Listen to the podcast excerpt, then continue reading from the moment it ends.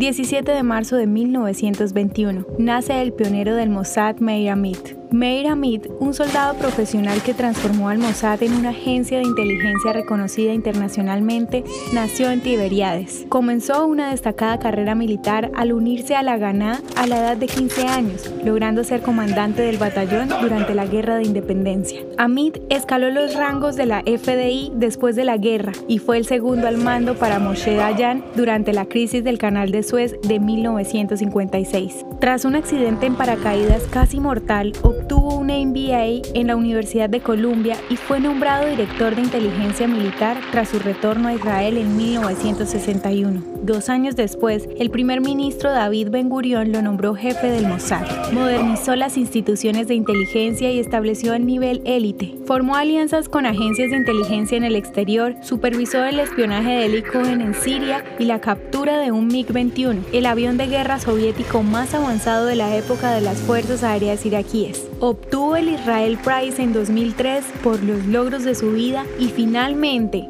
falleció en julio del 2009.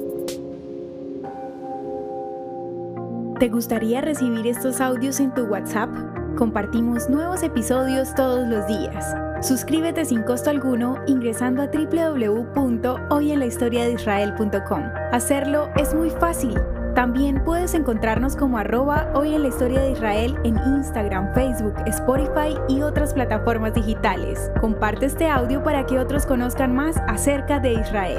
Este proyecto es realizado por Philos Project. El contenido original de Hoy en la historia de Israel fue provisto por el Centro para la Educación sobre Israel.